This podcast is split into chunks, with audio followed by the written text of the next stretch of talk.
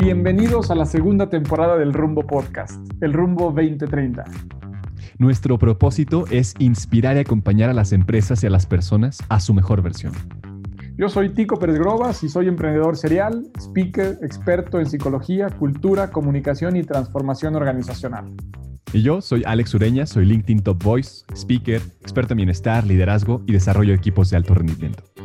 Hacemos este podcast para conectar, crear y generar conversaciones profundas con personas excepcionales, con líderes de empresas, con speakers, con expertos, escritores, deportistas, científicos, emprendedores, humanistas y líderes de opinión. Queremos contarte qué es lo que los llevó al éxito, de dónde obtuvieron fuerza para sortear las dificultades y qué experiencias marcaron sus vidas para ofrecerte a ti sus testimonios, sus ideas y los recursos y ejemplos de cómo poder desarrollarte personal y profesionalmente. Queremos ofrecerte reflexiones, inspiración, tips y perspectivas desde el lado humano e íntimo de las personas que han logrado cosas extraordinarias. Construyamos el futuro que imaginamos, construyamos el futuro que nos merecemos. Bienvenidos.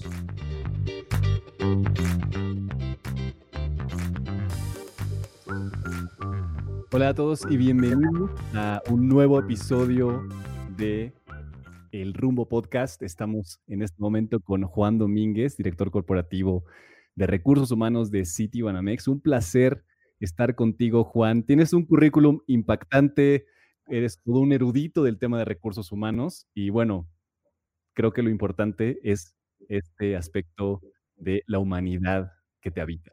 Así que pues bienvenido. Eh, es un placer estar contigo. No, te agradezco muchísimo la invitación y, la idea, como hemos platicado, es poder tener eh, pues una conversación abierta sobre, sobre diferentes temas que hoy en día em, afectan a, a, los seres humanos, a la humanidad y como consecuencia de ello se ven reflejados en los lugares de trabajo eh, alrededor de todo el mundo. Eres, eres una persona que genera mucho contenido de mucha profundidad respecto a la filosofía que debemos de seguir persiguiendo para convertir a recursos humanos en algo mucho más profundo y que tiene más sentido. Pero algo bien interesante es que, pues tú hablas de que hay que regresar, ¿cierto? Muchas veces en esta innovación, en, esta, en este deseo de crear más y de, de digitalizar y, y de hacer muchos cambios, nos olvidamos de lo más importante. ¿Qué dirías tú que es lo que tiene que regresar a esta, a esta área tan importante de las empresas? Pues mira, el principio eh, de recursos humanos en general eh, nace cuando las empresas empiezan a crear, a crear organizaciones y se dan cuenta de lo que se denomina naturalmente el capital humano o el ser humano como, como recurso. Y empezamos a darle, eh, estoy hablando particularmente desde finales del siglo XVIII, principios del siglo XX, pero particularmente a principios del siglo XX, empezamos a darle una organización a la empresa como, como corporación. Y eh, se adoptan eh, legislaciones de carácter laboral, eh, normalmente casi todas de ellas de carácter reivindicativo para garantizar los derechos mínimos de los trabajadores, que son las revoluciones que ocurren en la primera parte del siglo pasado. Y empezamos gradualmente las áreas de recursos humanos a convertirnos como unas áreas tradicionales eh, que están regidas por procesos. Y mm, esos procesos son pues, a los cuales se debe adaptar eh, la persona, a los cuales se debe adaptar el, el, trabajador. Y empezamos a tener un enfoque, las empresas en particular, eh, a principios del siglo pasado, orientadas al producto, por eso la revolución eh, industrial, que lo que busca básicamente es sustituir la fuerza humana, no el intelecto, la fuerza humana eh, a través de las máquinas, orientada principalmente a, pues, producir productos eh, de calidad. Y empieza un gran proceso bien relevante que es la desincorporación de la fuerza laboral de las empresas, porque el ser humano es sustituido por por máquinas eh, y muchas cosas ocurren eh, en ese, en ese eh, mundo empresarial. Y cuando estamos hablando de las, digamos, del mundo que no se refiere a productos, sino que se refiere a áreas de pensamiento o áreas de producción humana, nos aparece de manera muy interesante todo el proceso de la cuarta revolución, que es la revolución digital. Que, y me estoy saltando aquí Muchísimo, claro. Un siglo completo de historia, pero por primera vez desde, desde los finales de los 90 y durante lo que llamamos este siglo, empezamos con una obsesión global por la sustitución eh, del ser humano. Ya habíamos sustituido la fuerza humana a través eh, de la máquina y lo que ahora queremos es sustituir o maximizar la capacidad del ser humano de pensar eh, con procesos como el manejo de Big Data, como el manejo de la digitalización y principalmente lo que hemos denominado inteligencia artificial. Y eso trae dos consecuencias o tres consecuencias muy importantes. La primera de ellas es eh, que hay una pérdida gradual y cada vez más masiva en el acumulado del número de empleos. Segundo, que el, ser humano pasa en el mundo empresarial a ser secundario a la, organización. Em, si tú ves la, teoría de los recursos humanos de, los últimos 30 años, quizás el, pensador más importante de recursos humanos en la época actual es Dave Ulrich, y Dave Ulrich eh, habla claramente de la importancia de las organizaciones. Y él dice, no podemos centrarnos en la persona, primero nos tenemos, que centrar en la organización, porque si no hay organización, no hay empleo. Entonces, empezamos a deshumanizar el, sentido de, de, la empresa en el sentido material, es decir, queremos tener menos gente para sustituida por procesos artificiales, pero también queremos replicar las características individuales eh, de, la, de, la, persona en eh, métodos de inteligencia, inteligencia artificial, lo cual creo yo, además que es, es muy valioso, tiene, tiene un, un valor de potencializar eh, la capacidad del ser humano, pero nos lleva a consecuencias bien importantes que hemos vivido, yo creo que en las últimas cuatro décadas, y es la deshumanización de la empresa. Es decir, eh, la empresa no se concentra en, em, en, el empleado, sino que se concentra principalmente en el servicio o producto eh, que debe hacer. Y hablo, eh, y hemos hablado, esto es, un, esto es un trabajo de muchas personas que hemos estado en este tema durante los últimos años, hemos hablado de la humanización de la empresa, no la humanización del área de recursos humanos, eh, sino la humanización de la empresa. Y por eso es regresivo. Y por eso parte de, en la historia moderna, el momento más cercano de, regresión al ser humano fue eh, el Renacimiento, donde claramente el arte eh, y todo el pensamiento nace alrededor de la antropología, de la antropometría, de entender al ser humano eh, realmente como un objeto estético, pero también como, un objeto mecánico. El trabajo de Leonardo da Vinci básicamente estudia la mecánica del ser humano en todas sus eh, diferentes facetas y por eso hablamos de un concepto regresivo, donde no se trata, eh, y a mí me parece particularmente simplista cuando decimos es que hay que devolverle lo humano a, recursos humanos y hay muchas frases de cajón donde uno oye es que hay que devolver el HRH.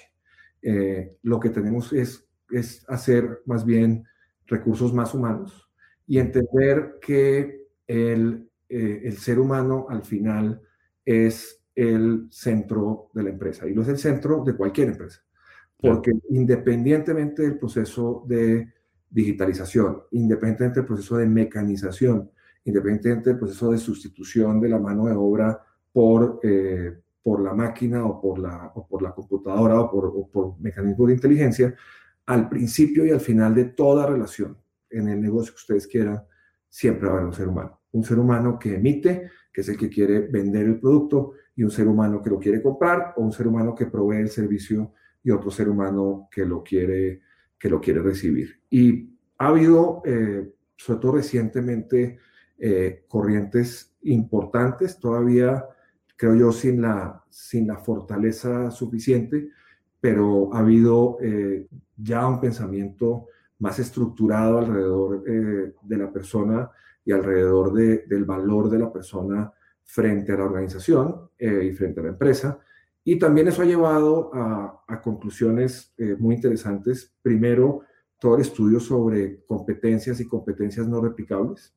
Y la gran conclusión eh, de la revolución digital es que hay determinadas características del ser humano, particularmente las asociadas con las emociones, que no permiten eh, ser replicadas. Eh, y que, eh, y elegí un ejemplo de, hay muchos ejemplos de ellas, pero temas como la humildad, la empatía, la solidaridad, em, la, digamos, la cercanía emocional, es, son elementos que no pueden ser replicados de manera, de manera adecuada y eso nace y genera un replanteamiento de los trabajos y un replanteamiento de las personas y como en todas las eras empiezan a aparecer trabajos eh, muy importantes eh, que sustituyen eh, a otros. El, boom del, coaching, por ejemplo, hoy en día no es otra cosa que el reconocimiento de la ayuda que necesita el ser humano para poder progresar y para poder avanzar. El coaching antes era un poco la psicología y la psiquiatría y antes de eso la propia religión eh, servía como mecanismo de, digamos, de mejoramiento de las personas. Entonces, todos esos mecanismos son, eh, creo yo, recursos humanos regresivos. Entonces, la modernidad de los recursos humanos no va a estar en procesos fantásticos ni, en digitalización maravillosa, sino en encontrar, eh, en encontrar personas que genuinamente eh, quieran tomar al ser humano como centro de la organización, con algo que también me parece muy importante y que, eh, yo conocí en, hace, unos, hace unos 20 años del, alrededor del pensamiento de una empresa mexicana, nace también el concepto de dignidad también como límite del ser humano. Es decir, no, no podemos hablar de, de romper la dignidad del ser humano. Eh, y para hablar de realmente de humanismo tienes que entender que la dignidad está por encima de cualquier consideración económica, social, eh, la que tú quieras. Entonces, van a ser, como ya lo eran, eh, las empresas que tienen propósito. Ese fue el gran boom de los 90, las empresas que, que, tenían un sentido de propósito.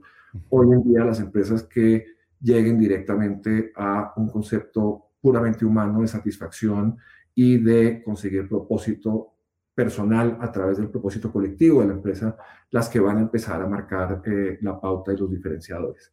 La mayoría de, las, de, lo que ocurre en el, en el, mundo eh, de las empresas se va a terminar, va a terminar siendo un commodity, porque a diferencia de las personas, la tecnología es un commodity que es comprable, agregable o fusionable. Eh, los seres humanos no lo son. Entonces, eh, el comoditizar la empresa, es decir, las empresas van a vender prácticamente los mismos productos con elementos diferenciados, pero el gran valor diferencial, particularmente en la industria de servicios, que es la industria más amplia donde participan los seres humanos, va a ser alrededor de la manera como yo me aproximo al cliente y el valor que eh, ofrezco desde, desde ahí. Entonces, por eso creo, una, creo que es una regresión, es como si nos estuviéramos devolviendo antes de las revoluciones humanas a empezar a generar eh, una, eh, un mundo empresarial antropocentrista, donde lo que me interesa es el ser humano cliente y el ser humano empleado y la conexión de esos dos eh, de tal manera que sea lógica, siendo imposible que, una, que pueda haber un buen servicio al cliente si no hay un buen servicio al empleado. La experiencia, del, la experiencia del cliente es indivisible de la experiencia del empleado. Absolutamente, qué, cátedra. Yo estoy aquí extasiado y, me encanta hablar de estos temas porque al final tiene que ver con la trascendencia, ¿no? O sea, es conectar con este propósito fundamental del humanismo, que es eh, encontrar el florecimiento humano, encontrar esos aspectos del alma eh, que, tal vez está... Y en eso hay, una cosa, muy interesante y es que, eh, el, como plantea Maslow su pirámide, habla de las necesidades básicas y es un proceso como avanzado, casi como de filosofía oriental, hacia, digamos, hacia la plenitud del ser humano. Y el mundo ha cambiado radicalmente. No, estoy diciendo que más lo haya, eh, haya resultado eh, derogado, porque sin duda alguna lo expresa de manera perfecta, pero la humanidad ya necesita la parte baja de la pirámide, pero con un sentido de propósito. Es decir, es, muy interesante cómo, cómo, lo que busca la gente es lo básico, pero con un sentido de propósito. Em, leí, leí hace poco una, eh, una frase de, de, Guillermo del Toro, eh, que cuando le estaban dando eh, algún discurso algún, de algún premio, él decía que la vida debía estar centrada, la vida de un ser humano debería estar centrada en los últimos tres minutos, que todos teníamos los últimos tres minutos de vida y que en ese sentido, cuando uno esté trabajando, cuando uno esté angustiado, cuando uno tenga una preocupación, debe verla a la luz de esos últimos tres minutos. Eh, si es un tema que no me va a preocupar en los últimos tres minutos, quizás no le deba poner eh, la importancia, porque la verdadera, el verdadero sentido de propósito y trascendencia se logra en esos últimos tres minutos. Me parece interesante el, el, la, digamos, la simplificación de un sentido de propósito finalista, a dónde quiero llegar en mis últimos tres minutos y cómo podría entender que lleve una vida satisfactoria medida solo en tres minutos y no en los 40, 50, 70, 80 años que podamos tener eh, de longevidad. Padrísimo. Al final eso es interesante, ¿no? Eh, podemos empezar a hablar de, eh, el propósito, la trascendencia y cómo esto nutre. Al final nos lleva, nos transporta, posiblemente queremos obtener las bases y, compartir esas bases de la pirámide, pero solo cuando hay un propósito que nos conduce. Eso creo que es un concepto que es fundamental con el cual las empresas van a tener que funcionar. Y a mí me gustaría que nos comentaras cuáles son los riesgos de que esto no pase. O sea, ¿dónde se puede romper este proceso? Mira, hay, hay eh, es una muy buena pregunta y, y, da para muchísimo análisis. Eh, primero, eh, el, cuando el propósito individual de la empresa como ente no coincide con el propósito de la colectividad y ese propósito no coincide con el propósito del individuo. Y no estoy diciendo que tenga que ser iguales. Una empresa puede tener como propósito hacer dinero. La colectividad puede querer hacer el mundo mejor y la persona quiere pagar la colegiatura. Ese puede ser el propósito así de, de, disperso. Pero requiere una conexión eh, de, ese, de ese propósito para que todas las partes funcionen armónicamente. Es una de las palabras, me encanta la palabra armonía, porque la armonía parte del supuesto donde todos los sonidos son distintos. Una armonía es cuando ocurren sonidos distintos, pero que suenan de manera armónica o de manera hermosa, o sea, tiene hermosura en la diferencia. Entonces, eh, el primero es el, rompimiento del hilo conductor eh, de, entre, la, entre la empresa, entre el empleado y entre la persona del empleado. Y ocurre, y ocurre con muchísima frecuencia. Eh, la dinámica principal de, de, lo que ha ocurrido con los cambios generacionales eh, recientemente y toda la discusión y las páginas que escribimos tanto sobre los, sobre los, sobre los millennials habla precisamente de, eh, de eso, de, de, que les faltaba un sentido de propósito. Entonces, hoy en día eh, la gente no entra a una empresa para estar durante 35 años en la empresa, sino que entra por tres o cuatro eh, años y cuando su sentido de propósito se siente, se siente agotado, se va. Entonces, primer tema, desconexión entre el propósito de la empresa, el propósito del empleado, el propósito de la persona empleada. Segundo, un tema que yo creo que es de los más preocupantes de, la, de, esta, de lo que vivimos ahorita, es la precarización del empleo. Eh, y porque nos hemos dedicado a dar empleo, pero empleo malo. El empleo malo eh, se obtiene a través del outsourcing mal pensado se obtiene a través de eh, empresas que suplen determinados eh, servicios como el transporte de alimentos o cosas de ese tipo, que llevan a modelos de precarización del empleo, donde primero no hay eh, prestaciones básicas, no hay seguros básicos, no hay elementos distintos a poder ganar una suma eh, de dinero. Ni siquiera el servicio al cliente es un diferenciador, es básicamente un servicio muy simple donde, y es precario además, en el sentido de que lo puedes tener un día, al día siguiente lo pierdes, donde hay filas de gente dispuestas a, tener eso con tal de tener un, eh, un, salario. Entonces, te decía, primero la, la, pérdida de conexión, segundo, la precarización del empleo, que es un tema, y particularmente en México, es un tema que estamos viendo, en América Latina ocurre en general, pero en México ocurre, está ocurriendo hoy en día eh, de manera más acentuada eh, y eso es principalmente por eh, el nivel de empleo informal que tenemos, que tenemos en México que nos lleva a esos modelos de precarización. Y el tercer el tercer elemento que yo creo que es eh, muy importante para, para ese tema de propósito es que tenemos que entender que eh, la longevidad ha crecido de manera muy importante. Entonces, en el, te digo, hace 50 años, eh, una persona terminaba la preparatoria alrededor de los 17, 18 años, 24 años terminaba su, su, carrera, si tenía la oportunidad de terminar la carrera, recordemos que menos del 20% de los mexicanos tenemos la oportunidad de, de, terminar una carrera profesional, y de ahí trabajaban hasta la jubilación de 60, 62 años, y ese era el final de la vida y era el final para descansar. Cuando tú mueves el eh, principio de supervivencia y lo mueves 20 años, porque pasa de 70 a 90, entonces nos empieza a aparecer una fuerza laboral eh, masiva, que es lo que llaman los americanos el movimiento del gray hair, eh, y son personas, y es, está puesto de manera muy clara en la película esta del aprendiz con Robert De Niro, es, es, es, un elemento muy claro, pero es casi que anecdótico. Pero lo que te encuentras es que en, en, la, en, el, en el camino vital del empleado, el empleado terminaba su jubilación y tenía una época donde podía usar su dinero o lo que, o lo que tuviera para descansar y para poder hacer los años finalistas de su vida lo que, lo que quisiera hacer. Ahora resulta que estamos, la gente está saliendo de las empresas a los 55 años, quedándoles 40 años más eh, de vida o 30 años más de vida y no traemos una oportunidad laboral para la tercera edad sino que al contrario, las familias tienen la necesidad no solo de cuidar a los niños, sino también de cuidar a, eh, la tercera edad.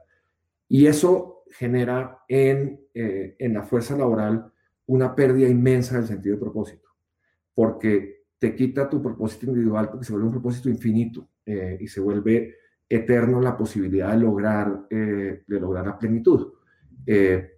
y sumado eso, a que traemos generaciones que buscan la plenitud de manera, de, manera mucho más inmediata versus lo que, eh, vaya, lo que antes, eh, lo que antes se pretendía. Entonces, te repito, son tres elementos que cambian el sentido de propósito de manera, de manera importante. El primero de ellos es la desconexión entre el propósito de la empresa, el propósito del empleado y el propósito eh, del empleado persona. Em, la segunda, quizá la que es, yo creo que la más preocupante eh, para atender en el, en el, plazo inmediato es el, el, eh, el, problema de precarización del empleo, que es un tema que estamos viendo con mucha fuerza y con mucha tristeza, diría yo. Y finalmente, eh, la longevidad que lleva a la dificultad de entender un propósito de muy largo plazo y con ello la frustración que eso, que eso lleva. Absolutamente. Totalmente de acuerdo. Creo que es, una cosa que eh, es verdad, pero no la estamos tratando de inmediato. Yo voy a tomar un poquito esto de la longevidad. Al final es positivo en el sentido de que nuestro bienestar está aumentando, pero no estamos listos para vivir tanto tiempo. O sea, no sé si ni siquiera, digo, porque una cosa es el propósito de la empresa, pero individualmente no tenemos esa claridad. Yo te preguntaría a ti, ¿no?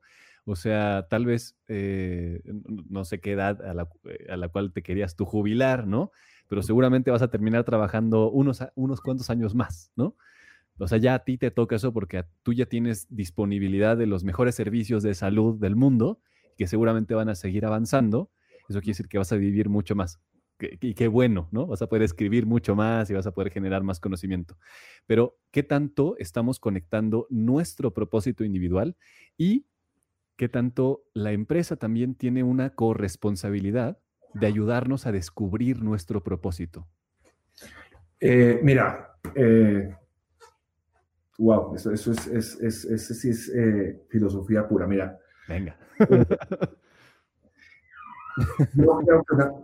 tengo clarísimo que una vida sin propósito no, no tiene mayor sentido, pero hay pasos para construir.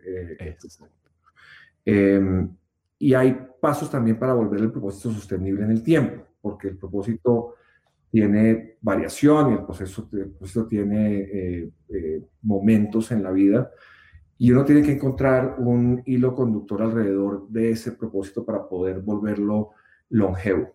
realmente para que ese propósito tenga un, em, un camino que te acompañe eh, toda la vida.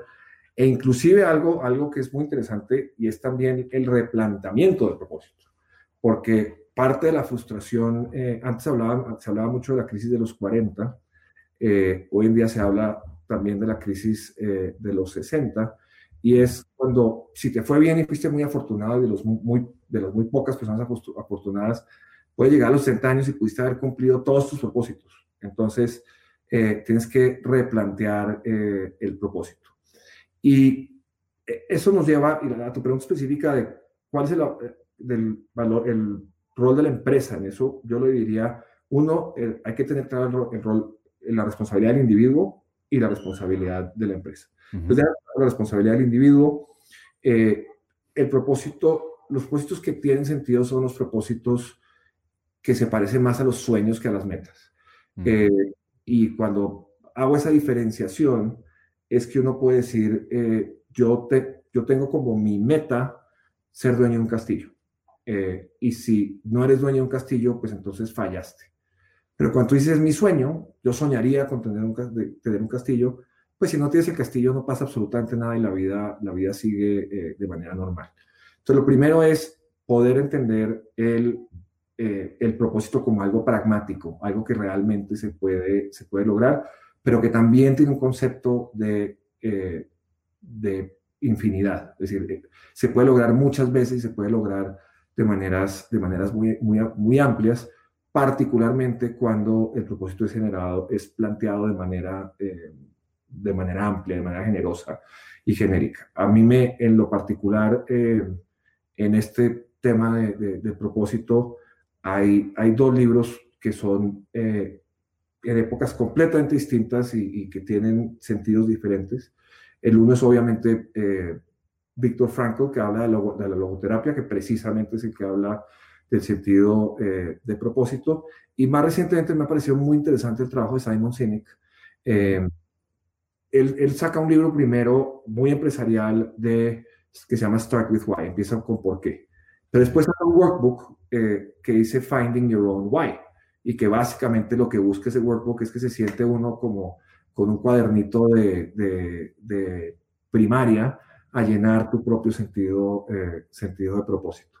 Eh, entonces, eso te genera el propósito, el propósito individual.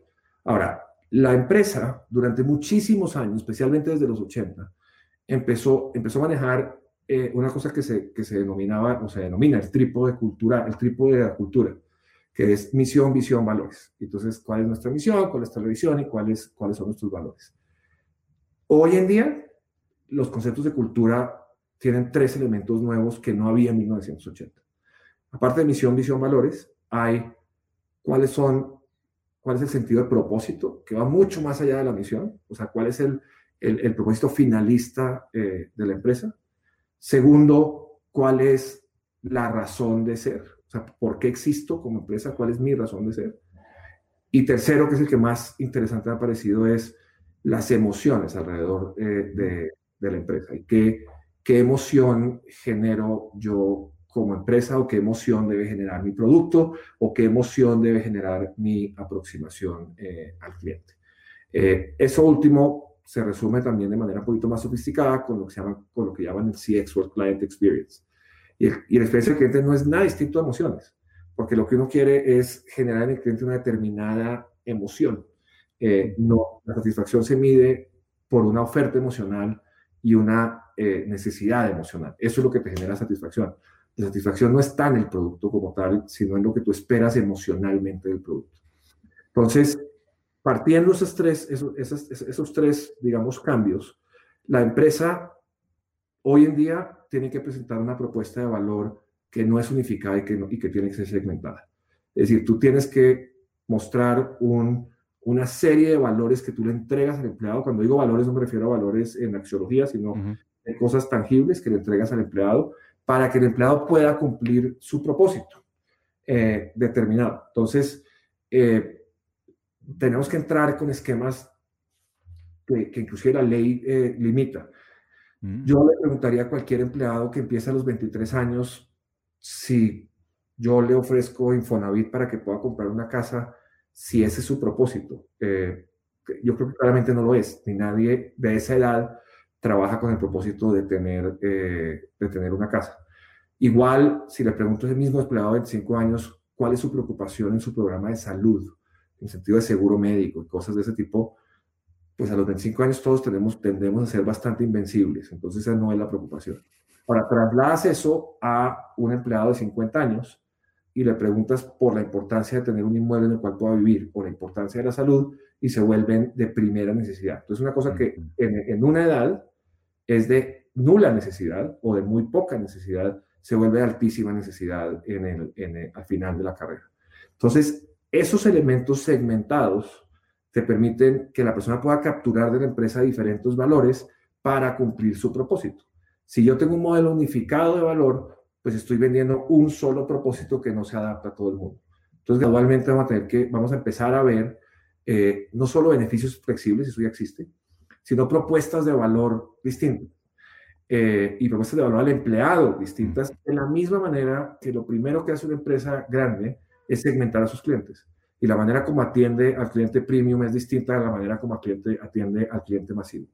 Lo mismo va a ocurrir eh, gradualmente eh, con los empleados y es la única manera de garantizar la permanencia.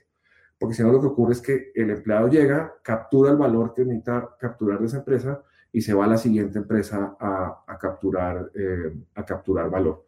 Y tiene que haber un balance entre el, el quedarse a largo plazo. Tenemos muchos mitos alrededor de la rotación en las empresas y que si debe haber rotación o no debe rotación vamos a entrar a una rotación aceptable y necesaria para determinadas posiciones y una rotación que queremos tener muy baja en, en otras. Y eso permite que una oferta diferenciada de la empresa se adapte a una oferta diferente del individuo, porque los individuos son, eh, son diferentes.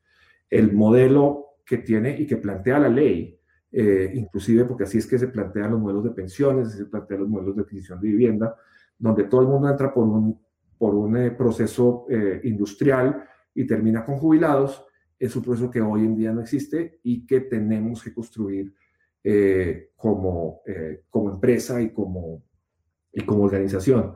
Y tan lo tenemos que construir dentro de la empresa, a, mí me sorprende muchísimo.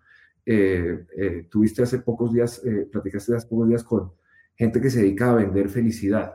A mí eso me, parece un, concepto absolutamente maravilloso, pero al mismo tiempo me parece muy, muy digamos, muy difícil que una empresa no pueda generar la felicidad hasta el punto que tenga que hacer procesos para generar felicidad en la, empresa. Y, a propósito de algo que, que publicaste este, este, hace poco, yo no creo que uno necesite, hablando de propósito en general, yo no creo que uno deba pretender empleados que cubran su propósito. Ese no debe ser, nosotros lo que debemos llegar es a tener empleados que estén agradecidos con la empresa. Porque desde el principio de la gratitud es donde construyes la felicidad. Entonces uno, lo que al final necesita, el sentimiento que necesita generar la empresa en el empleado es un sentimiento de gratitud. Cuando uno llega a la gratitud, ya pasó por el perdón, ya pasó por una cantidad de cosas de tal manera que uno lo puede agradecer. Y desde ahí empieza el camino hacia la, hacia la plenitud. Eh, sin la gratitud es imposible. Entonces, fíjate el reto, el reto de la empresa desde el punto de vista del propósito se vuelve no, no solo dar empleo, no solo dar, eh, vaya, beneficios o cosas de ese tipo, sino que se vuelve querer que una persona que salga de la empresa, inclusive despedido, pueda tener un nivel de gratitud adecuado para con la empresa, para con sus jefes. Entonces, vamos a terminar al final vendiendo, eh, esperando que la emoción, por eso la importancia las emociones, que la emoción del empleado sea la gratitud. Y eso hoy en día, frente al tema del COVID, ha sido clarísimo. Las empresas que se han portado bien y las empresas que se han portado mal. Eh, y las empresas que se han portado mal han recibido la ingratitud eh, de sus clientes y de sus empleados, y las empresas que se han portado bien han generado un sentimiento de gratitud. Y ese sentimiento de gratitud está súper cerca del sentimiento de propósito, porque es que no puedes cumplir un propósito si no estás agradecido con, lo que, con el camino que has, que has llevado. Entonces vamos a terminar, más allá de vender felicidad, vamos a, tener, vamos a tender a pensar cada vez que diseñamos un empleo, diseñamos un beneficio, el nivel de gratitud que pueda tener eh, este empleado en particular o este grupo de empleados frente, frente a la empresa. eh, la, empresa debe convertirse no en una fuente de riqueza ni una fuente de empleo, sino una fuente de razones para estar agradecido. Qué tremendo, me encanta. Quiero, quiero introducir dos conceptos a esta conversación y escucharte. Uno es, bueno, ya hablamos de Sinek, hablamos de Ulrich y otra persona que tú has citado que a mí me encanta es este personaje que justo tengo aquí, Aaron Dinian, ¿no? de Brave New Work, de The Ready. Y te voy a leer un concepto, ¿no? Pues nada más, digo, tú, lo conoces perfectamente, pero es el de las organizaciones evolutivas. Y es que, por lo que respecta a la naturaleza humana, el desarrollo y la motivación son, son comunidades positivas a la gente, estas organizaciones evolutivas, pero también reconocen el contexto dinámico e interconectado en el que operamos, una mentalidad que yo denomino ser consciente de la complejidad. ¿Qué, piensas de esto? ¿Cómo, ¿Cómo introducimos este aspecto de una organización que evoluciona, que es positiva con la gente, que además abraza la complejidad, que no es lo mismo que, que, las dificultades, ¿no? Y que al final tiene como, como un propósito de la empresa generar gratitud en la gente. ¿Qué te genera en pensamiento? Eh, Dignan y, y The Ready, eh, yo creo que son el, el eh, su, su, Dignan da un, un, tipo TED Talk, que no tiene nada de TED Talk porque dura 45 minutos, cuéntanos en París. Eh, y habla de, las, lo, habla de las organizaciones evolutivas y las organizaciones eh, reactivas. Y lo, lo, que es muy interesante de Dignan es que precisamente vuelve al principio de humanismo. Y los ejemplos que pone Dignan, eh, a mí el que más me gusta es el del hormiguero, pero pone el ejemplo de las ciudades, del sistema inmunológico del ser humano, eh, de, las, de las hormigas, y pone una serie de ejemplos de cómo dentro de la complejidad una empresa se puede volver altamente reactiva. Me encanta el ejemplo de las hormigas, eh, porque básicamente, eh, digo, no, no, lo digo con pena, quizás hemos tenido algunos la oportunidad de pegarle a un hormiguero y ver lo que sucede eh, después de que el hormiguero se vuelve un desastre. Y las hormigas sí se vuelven un desastre 20 minutos, pero 20 minutos después están reaccionando al entorno y cambiando el entorno completamente. Nosotros cuando las empresas se nos vuelven complicadas, contratamos consultores, hacemos reestructuras, hacemos una cantidad de cosas y nos tardamos muchísimo tiempo en ser reactivos eh, y evolucionar. Y la diferencia entre esos ejemplos, el sistema inmunológico igual, el sistema inmunológico eh, plantea digna una cosa que a mí me parece fantástica de la medicina que no entiendo muy bien, y es porque si tienes un dolor de muela y te tomas una medicina para la muela, el cuerpo sabe a dónde debe ir esa medicina para que te quite el dolor de muela. Eh, no te quita el dolor del pie, sino que va a la muela y te quita eh, el dolor de muela. Probablemente cualquier médico no lo puede explicar fácilmente. Pero es la empresa reactiva y precisamente reactiva porque tiene un sentido de propósito. Es decir, las hormigas se vuelven y se organizan en su hormiguero porque tiene un sentido de propósito. El sistema inmunológico del ser humano opera de esa manera porque tiene como necesidad hacer sobrevivir al ser humano. Las ciudades crecen y crecen de manera eh, lógica, eso no significa que crezcan de manera adecuada, pero lógica, para satisfacer las necesidades del ser humano. Entonces, en, ese libro que planteas, eh, que, que, lanza Dignan, y por cierto, ayer, hizo, ayer Dignan hizo una cosa muy rara en, eh, en LinkedIn, eh, que hoy te platico, plantea cómo, el, o sea, usa, usa la palabra, habla de Brave New Work, haciendo una parodia, a la, no parodia, pero usando el, el, el, lenguaje de Aldous Huxley de Brave New World, que se a definir la, la modernidad, y habla precisamente de eh, las, las, comunidades, cómo se organizan de manera reactiva y cómo son, eh, antes decíamos que el que no se adapta, eh, pero el que no cambia muere. y el principio de Dignan es bien distinto. Él dice el que no se adapta muere. O sea, no te, no te requiere cambiar tu esencia, te requiere simplemente adaptar. Dignan sale ayer con, en, en, en LinkedIn, me pareció muy interesante, sale diciendo, estamos buscando él en un post de LinkedIn dice, estamos buscando gente y mucha. Eh, y eh, dice, el que esté interesado en trabajar en The Work, por favor, conteste esta encuesta. Y entonces contesta una encuesta de cinco preguntas, todas relacionadas con sentido de propósito. Eh, pones tu nombre y tu mail. y te dicen, no necesito que se desplace, no necesito que se mueva donde está, no necesito que haga absolutamente nada, sino que tenga disposición y tenga sentido de propósito para trabajar. Em, y lo lanzó ayer. Yo imagino que va a haber millones de personas que se están eh, pero no es una oferta de empleo. Al final es, un, es una reflexión sobre el sentido de propósito de las preguntas que te pone a contestar son sobre sentido eh, de propósito. Y ahorita, creo que el otro hablando de libros, el otro que acaba, eh, acaba de salir es este libro eh, de Hamel que se llama Humanocracy. Este, este, es como, salió hace, yo creo que 15 días. Okay. Lo que plantea este libro es, dice, oh, creemos organizaciones tan maravillosas como las personas que están en ellas. Y parte de un principio de eliminación de la burocracia. Entonces lo que dice Gemel es, tenemos que eliminar la burocracia y tenemos que volverlo humanocracia. Entonces dice, la burocracia es una creación ficticia eh, de, del orden humano eh, que no nace de la esencia del hombre. Tenemos que crear organizaciones que tengan los elementos esenciales del hombre y pasar de una burocracia a una humanocracia.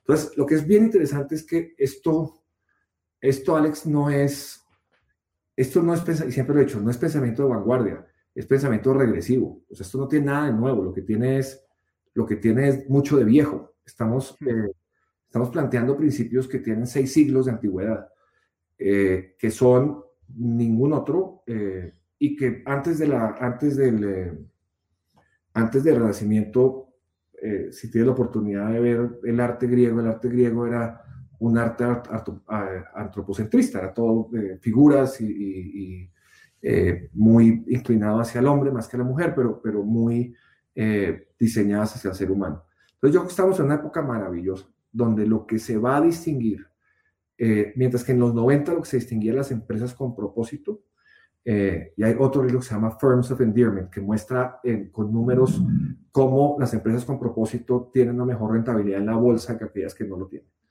Eh, eso fue los, eh, eh, en los 90. Ahorita lo que vamos a empezar a ver es empresas que se van a distinguir por las empresas humanas y por las empresas no humanas. Cuando digo las no humanas, no, no estoy diciendo inhumanas, sino que traen una centricidad en la persona y aquellas que no la traen. Y las que, en las que no la traen, le corresponde al, al empleado, a quien trabaja ahí, crear su propio propósito. Las que sí lo traen van a ser plataformas para el crecimiento personal y para el propósito individual. Y yo creo que eso es lo que va a diferenciar eh, la comoditización de las empresas. La gran diferencia es cuáles dan un servicio al cliente excepcional y la única manera de tener un servicio al cliente excepcional es tener empleados excepcionales. No, no hay, la fórmula es así de simple, la descubrió Southwest en 1983, no tiene nada de raro, no tiene nada de novedoso. Entonces, a tu primera pregunta eh, de esta plática tan interesante de por qué hablamos de regresión, es precisamente porque lo que estamos haciendo es devolvernos al humanismo eh, profundo. Ahora tú dices de todo esto, dices que eh, al final, bueno, recursos humanos tienen una crisis de identidad. Hemos pasado por muchas eh, formas de, hablar respecto a recursos humanos, pero hay una cosa en particular y es que todo, también esto dices tú, todo se trata de los managers, ¿no? O sea, todo se trata de que los líderes estén en esto, independientemente de cómo se llame o no se llame para que esto suceda en la empresa, y, en particular, digo, preguntándote a ti que, estás en, el nivel corporativo de una empresa de decenas de miles de personas, que se hace no solo complejo, sino ultra complejo, ¿no? ¿Cómo lo podemos llevar a la práctica? ¿Qué tenemos que hacer con estos managers para que realmente suceda este, este cambio o esta regresión? A ver, eh, dos cosas. Pero lo que dices es, el área de recursos humanos se ha reinventado de manera semántica.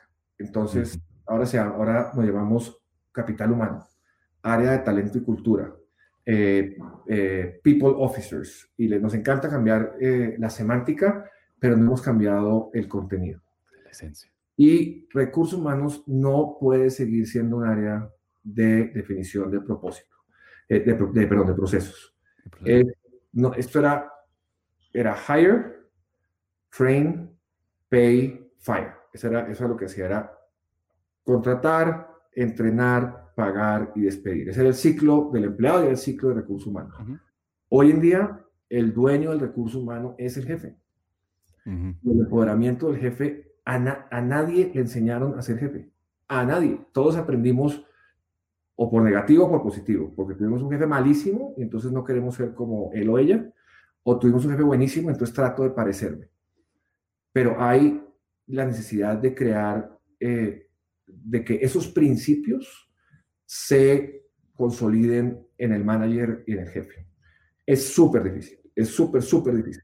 Pero la aproximación tradicional, que es a través de los valores, no funciona, sino que tiene que ir a través de las conductas y las emociones. Ese tiene que haber, el ser humano es muy binario, qué se puede hacer y qué no se puede hacer. Eh, y eso se, le pega a las conductas. Antes de que existieran el, boom en los 80 de la misión, innovación, eh, misión, visión, valores, se hablaba de conductas. Tenemos que regresar a poder decir, esto se vale aquí y esto no se vale aquí. Muy binario. ¿Qué se puede hacer? ¿Qué no se puede hacer? ¿Y cuál es la expectativa del manager? Y empezar a medir efectividad del manager bajo principios básicos. Principios básicos como cuánta gente logra promover, cómo funciona, si una persona, si una persona es líder de una organización y no tiene quien lo reemplace, es un mal líder. Si una persona es líder de una organización y su gente sabe menos que él, es un mal líder. Uno contrata gente que sepa más que uno, porque no tiene ningún sentido contratar gente que sepa menos, porque si no, para eso están las universidades. Uno contrata a los profesores y lleva a los alumnos. En las empresas debe contratar gente mejor que uno. Entonces, hay principios ya de efectividad. Eh, pero es el gran reto. Yo creo que no vamos a poder llegar a soluciones perfectas de manejo del recurso humano si los gerentes, supervisores, jefes no llegan a esa filosofía y ese es el gran reto. Eh, y el reto se, se trata de abordar por vía de ética y valores. Por eso hoy en día casi todas las empresas tienen comités de ética y, manejan temas éticos, pero todo tiene que ver con comportamiento de emociones. Entonces, los modelos culturales hoy en día, cuando haces intervenciones culturales, eh, principalmente te mueves por comportamientos, porque antes se movía por valores y es muy difícil moverlo por valores. Entonces ya se va a comportamientos específicos. Entonces estamos viendo, particularmente en la última década, que las transformaciones culturales no se hacen a través de replanteamiento de visión y misión, ni siquiera del planteamiento de valores, sino del planteamiento de comportamientos.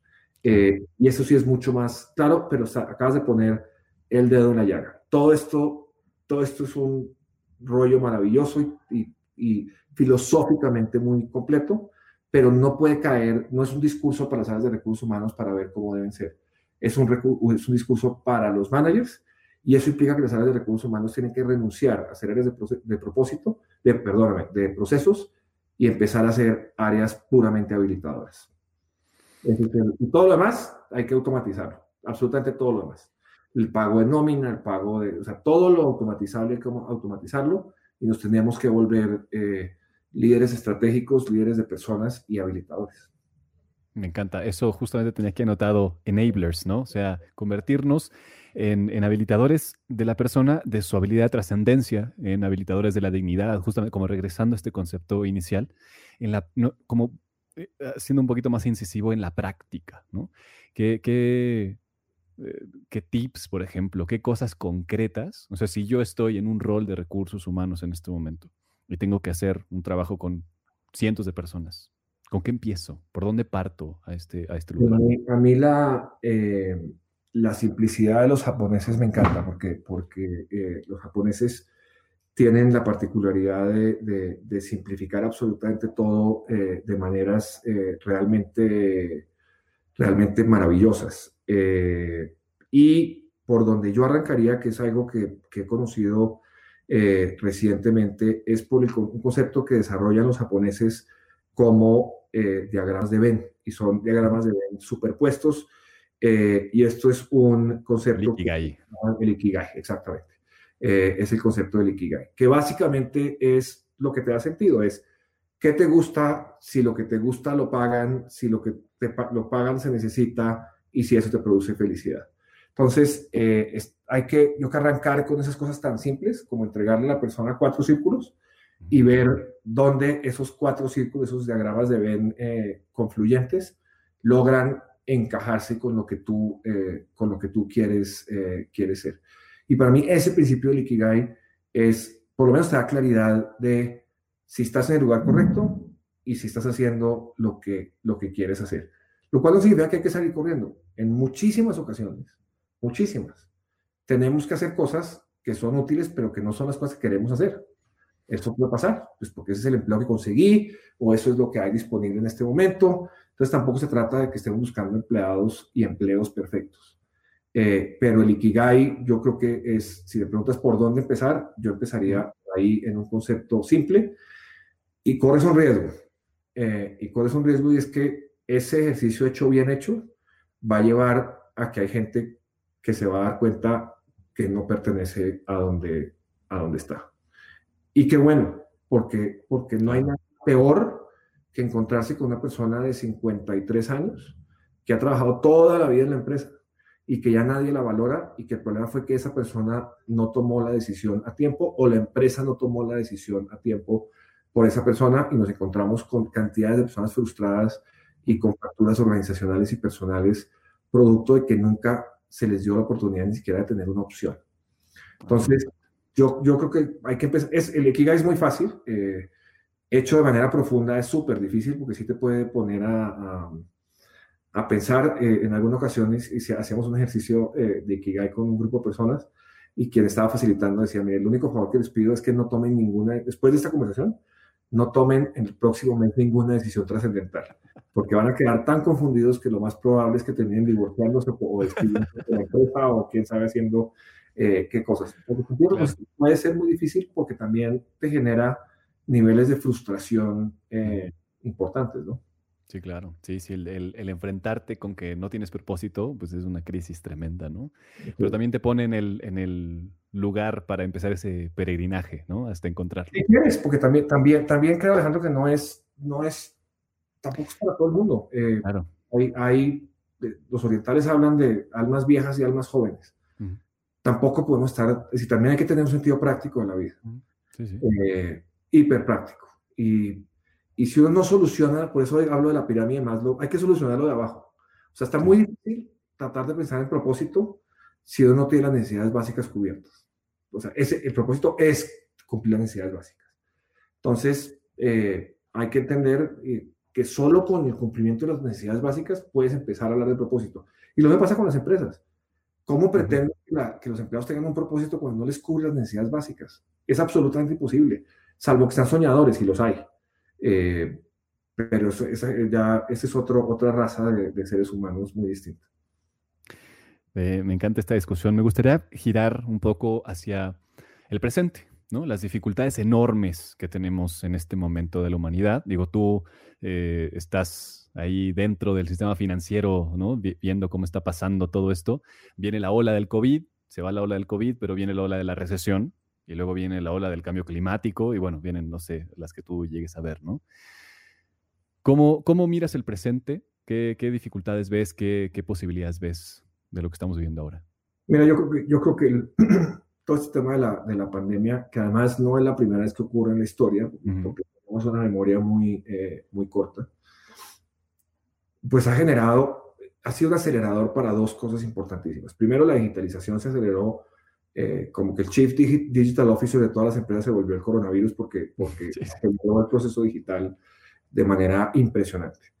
Pero segundo, implicó un, una, una, otra vez una regresión al humanismo importantísima. Las empresas empezaron, dejaron de contar headcount y empezaron a contar personas, quién está enfermo, quién no está enfermo, a quién hay que ayudar, a quién no, no hay que ayudar. Y ahí las empresas que se dedicaron a eso se destacaron y van a tener, yo creo que un, un capital social eh, muy, muy importante.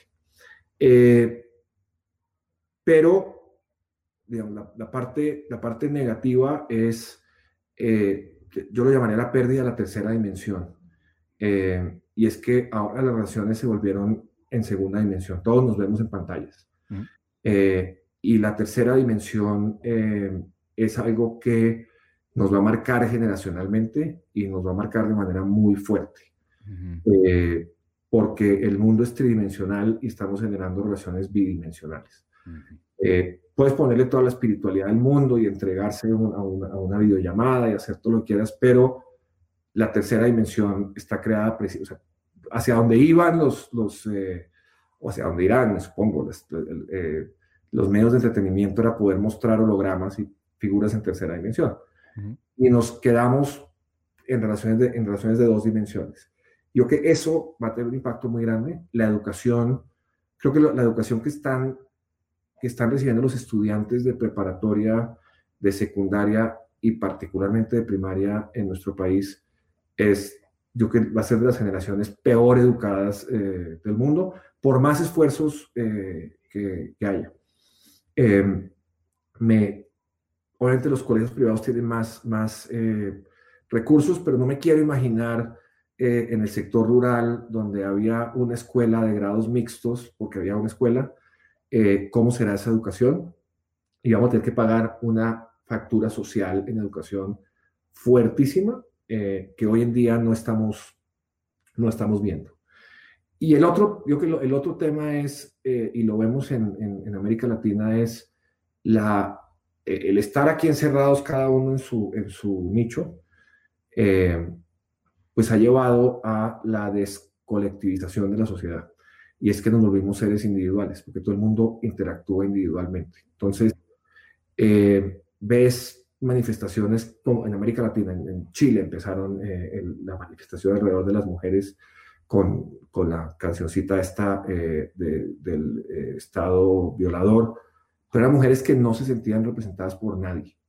O sea, no hubo una congresista mujer que lo representara, no hubo nadie que representara a la colectividad. Y hoy en día, eh, en la política inclusive se ve, no hay un, hay gobierno, eh, y les puedo hablar, o sea, no, estoy hablando de México, estoy hablando prácticamente de toda América Latina. Hay un gobierno y una oposición que no se sabe ni qué es la oposición porque no hay esa, esa colectividad. Las, las revoluciones eh, nacieron las revoluciones armadas, eran de ejércitos armados, de colectividades eh, armadas eh, con bayonetas y con ejércitos completos. Ahora estamos en, un, en un, individualismo donde nadie nos representa. Yo, yo, no siento que yo tenga, una, que tenga alguien el cual yo crea fervientemente y esa persona me represente. Eh, la religión, perdón, no la religión, la, la, la manifestación religiosa, los, los los sacerdotes, eh, los, eh, eh, los rabinos, etcétera, han perdido representación sobre su gente. La iglesia no, las iglesias no representan personas, los gobiernos no representan a nadie, los partidos no representan a nadie, los géneros no representan a nadie. consecuentemente, ves cosas, festivales maravillosos como los festivales estos de, del Pride en el mes de junio, donde todo es toda alegría, pero es gente no representada. Y yo que esa pérdida de la tercera dimensión y la pérdida de la representación y la pérdida de la educación va a ser la gran factura. Una factura que por supuesto está la recesión y por supuesto está la pandemia y por supuesto está la tragedia detrás de miles de fallecidos y familias con historias trágicas, pero la humanidad a la larga, eh, y se ha demostrado, la crisis económica la supera, eh, la crisis de salud la supera, la tanatología te permite naturalmente superar la muerte y la tragedia, pero esa falta de, el, abismo en la educación, el abismo en el, en el, en el colectivismo, en, entendernos como, como, colectivos y la pérdida de la tercera dimensión en las relaciones, yo creo que son eh, facturas históricas que nos va a tomar mucho tiempo, eh, mucho tiempo solucionar. Tendremos que ser muy creativos y pues tal vez esto de volver al humanismo y hay mucha responsabilidad de las empresas, podremos suplir un poco, equilibrar un poco este aspecto que sin duda es, va a ser tremendo. Estoy totalmente de acuerdo. Juan, estamos llegando casi, bueno, ya al, cierre de esta entrevista. Podríamos seguir hablando con un buen vino eh, toda la noche, pero, pero me gustaría plantearte cuatro preguntas que, que siempre hacemos eh, al final de estas entrevistas. Una es, de, una forma general, ¿cómo, cómo pintarías o cómo, cómo visualizas el mundo en el 2030? ¿Diez años más? ¿Qué ves? Em, yo creo que va a haber un péndulo político muy importante. Em, un péndulo político literal donde, donde había derecha habrá izquierda y donde habrá izquierda habrá derecha. Entonces va a haber un, eh, un péndulo político eh, muy importante. Creo que vamos a entrar muchísimo en la economía solidaria. Eh, no, no hay otra manera. Eh, la economía solidaria entendiendo una economía básica de intercambio, casi como una economía de trueque, donde, donde mm. estamos para, para el bien eh, de todos. Y veo desde el punto de vista empresarial una consolidación mucho más grande que la que ocurrió a finales de los noventas, porque aquí va a haber perdedores y ganadores. Eh, y los perdedores serán adquiridos o liquidados y los ganadores serán fortalecidos. Entonces, eh, un entorno político opuesto a lo que tengamos. Lo que tengamos hoy, dentro de 10 años, va a ser eh, el, péndulo opuesto. Eh, una, yo creo que un, camino hacia el, hacia el, solidarismo mucho más, mucho más fuerte. Me preocupa, digamos, lo único que me preocupa del 2030 es cómo vamos a recuperar la colectividad humana. ahí es donde no veo un liderazgo de la sociedad, ni veo líderes sociales que, que agrupen a la gente como, como, las como se agrupaban antes. y antes hablo de 5 o 6 años, no estoy hablando de de Gandhi ni de, ni ni de los grandes eh, personas que cambiaron la, la, historia, no veo, digamos, no veo factores de aglutinamiento, no creo que la religión esté siendo un factor de aglutinamiento. Claramente la raza lo ha sido, pero de manera negativa, porque es como, como reivindicativo y de protección. El género eh, y la preferencia sexual han sido aglutinadores, pero también eh, como, como defensa veo un 2030 con dificultades de colectividad y yo creo que mm. es donde, donde quizás vamos a sufrir, eh, a sufrir más porque vamos a tener que afiliarnos a algo para poder ser colectivamente relevantes. Genial, totalmente de acuerdo. La, segunda es esto y es más personal. Tú, Juan, ¿qué es lo que tienes que seguir eh, practicando? ¿Qué hábitos, qué, qué aspectos internos tienes que seguir desarrollando para llegar a este 2030 como quieres llegar? Pues mira, yo eh, primero también por la edad eh, pasa, y no es, que esté viejo, pero uno ya después de los 45 empieza a pensar como qué es lo que sigue. En 10 años tengo la certeza de que no voy a estar trabajando para, para una empresa, tengo la absoluta certeza que eso no, no va a ocurrir. y yo, mi esperanza, si, si, si la vida me lo permite, es irme a a trabajar un doctorado de humanismo y dedicarme a dar clases, hacer consultoría desde, desde la universidad. Porque creo que, ese, creo que el camino, también parte de este principio, para ser lógico en este principio humanismo, te vas a tener que meter, o sea, el camino, digamos, la empresa se agota como medio y te tienes que entrar a profundidades intelectuales y a crear nuevas generaciones con ese tipo de pensamiento hacia adelante. Pero es el sueño, como te dices, es el castillo. Si no, si no ocurre, no pasa, no pasa absolutamente, eh, absolutamente nada. Pero eso yo me imagino en el 2030 siendo profesor universitario eh, y platicando con la gente eh, de cosas interesantes. Tiene mucho sentido. Mira esta siguiente. ¿Qué promesa le haces a tu yo del 2030? que voy a aguantar hasta el 2030. hay días, hay días que vamos a llegar.